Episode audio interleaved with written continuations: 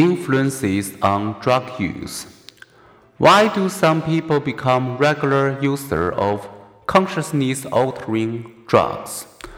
Drug use by North American youth increased during the 1970s. Then, with increased drug education and more realistic and glamorized media depiction of taking drugs, drug use declined sharply.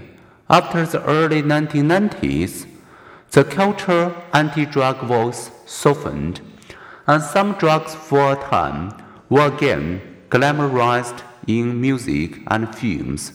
Consider, for example, historical trends in the use of marijuana in the University of Michigan's annual survey of 15,000 U.S. high school seniors, the proportion who says there is a great risk in regular marijuana use rose from 35% in 1978 to 79% in 1991, then retreated to 40% in 2013 after peaking in 1978, marijuana use by U.S. high school seniors declined through 1992, then rose, but has recently been holding steady.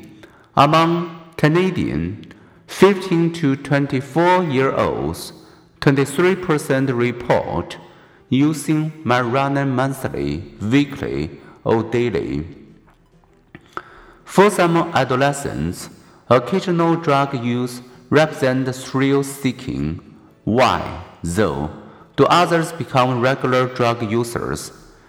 In search of answers, researchers have engaged biological, psychological, and social cultural levels of analysis